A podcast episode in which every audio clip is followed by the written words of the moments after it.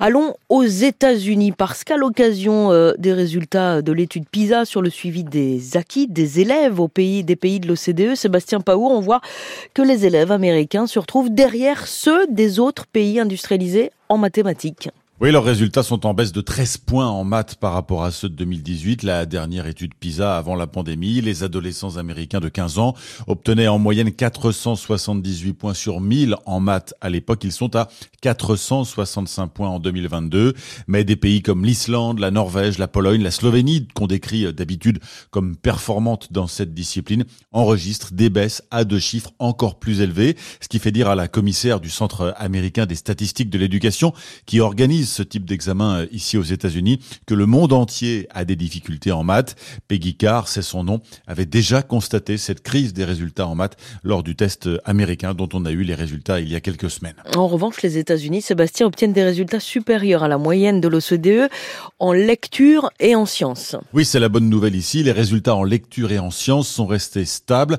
Aucun changement significatif entre 2018 et 2022, ce qui donne des raisons d'espérer d'après Peggy Carr. Elle souligne d'ailleurs que le classement des États-Unis s'est amélioré, même en maths. L'Amérique est désormais sixième sur les 81 pays de l'OCDE en lecture, contre huitième en 2018, dixième en sciences contre onzième, et même 26e en maths alors qu'elle était 29e il y a quatre ans. Le secrétaire à l'éducation Miguel Cardona salue cette montée en puissance des États-Unis à une période extrêmement difficile avec les nombreuses et longues fermetures d'écoles pendant la pandémie.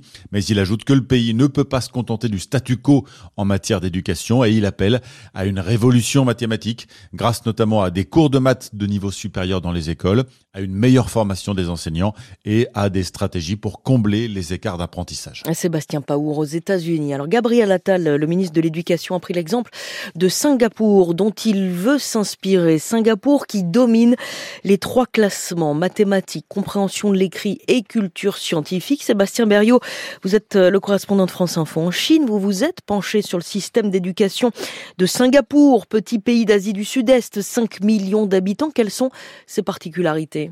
Alors Singapour est un petit territoire qui n'a pas de ressources naturelles, pas d'agriculture. Alors pour développer son économie, eh bien le, le, gouvernement met tout simplement le paquet sur sa jeunesse et l'éducation a toujours été une priorité centrale avec des budgets très conséquents, y compris pour mieux payer les enseignants. Cette priorité financière s'accompagne aussi d'une course à l'excellence. Les enfants sont poussés en permanence à la compétition avec même un examen extrêmement sélectif qui est organisé à la fin du primaire. Les élèves vont à l'école, mais la plupart suivent aussi des cours le soir pour être toujours plus performant. Beaucoup de, de, stress, ce qui a poussé le gouvernement à réformer à plusieurs reprises le système éducatif pour améliorer le bien-être des enfants. En tout cas, le résultat est là. Mmh. Singapour est régulièrement dans le haut des classements internationaux, même si, même si cette fois la compétition était un peu faussée en l'absence de la Chine continentale qui traditionnellement occupait jusqu'ici les premières places. Mais après les trois années de Covid, pendant lesquelles les écoles chinoises ont connu de longues périodes de fermeture. Pékin a préféré ne pas participer cette fois au classement de l'OCDE, certainement pour éviter de mauvais résultats. Sébastien Berriot en Chine, c'était le club des correspondants. Merci à vous deux.